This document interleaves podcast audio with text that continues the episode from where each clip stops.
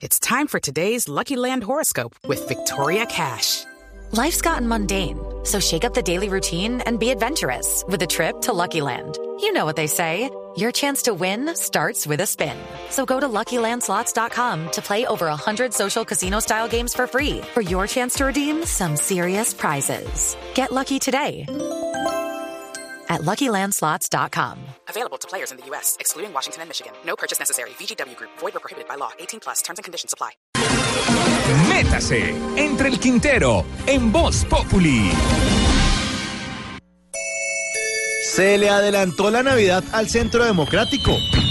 Ya les llegó el divino niño, Iván Duque Márquez, abogado y político colombiano, electo senador en 2014 y elegido candidato presidencial para el 2018.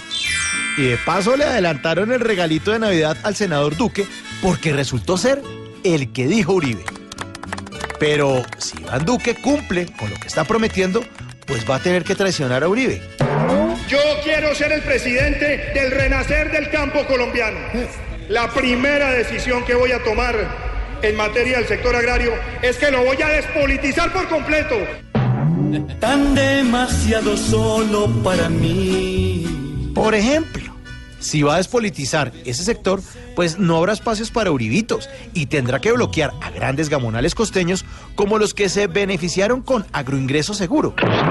Y los políticos no serán dueños de ninguna entidad. Que conste que se las está cantando. Y los políticos no serán dueños de ninguna entidad. Si Iván Duque cumple con su palabra, va a traicionar a Uribe, a quien sí le va a tocar cantar. Tropecé de nuevo y con la misma piedra.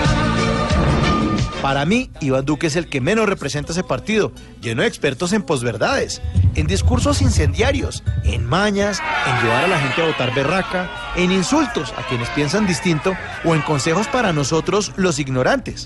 ¡Estudien, vagos! ¿Qué te hiciste, mi amor? ¿Qué te hiciste? Iván Duque es un tipo decente. Sus palabras son más moderadas y así hable duro, pues se le siente un tono conciliador. El sector agropecuario será para el pequeño productor, para los gremios que generan empleo y transformación. Por eso creo que si gana la presidencia y sigue siendo consecuente, podría convertirse en la versión 2018 de Juan Manuel Santos. Me acabo de enterar.